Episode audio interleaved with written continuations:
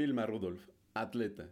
Hace mucho tiempo, antes de que se descubriera la vacuna contra la polio, los niños no estaban protegidos contra esa terrible enfermedad. Y Vilma era una niñita cuando contrajo polio y quedó con una pierna paralizada.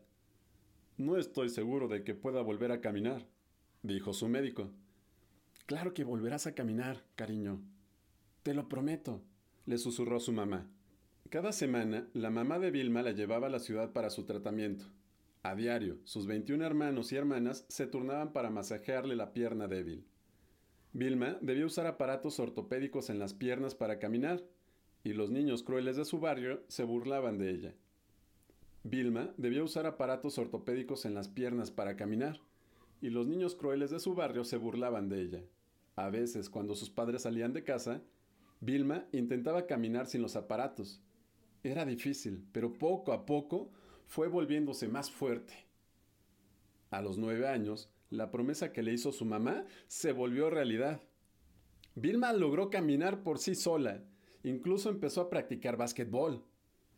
Le encantaba brincar y correr, así que no lo pensó dos veces cuando el entrenador le preguntó si quería unirse al equipo de atletismo.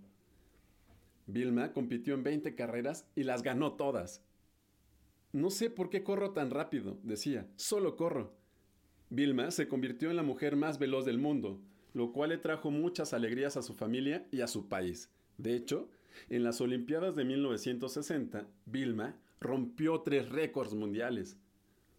Solía decir que la clave para ganar es saber cómo perder. Nadie gana todo el tiempo. Si puedes levantarte después de una derrota devastadora y vuelves a intentarlo, algún día serás una campeona. 23 de junio de 1940, 12 de noviembre de 1994. Estados Unidos de América.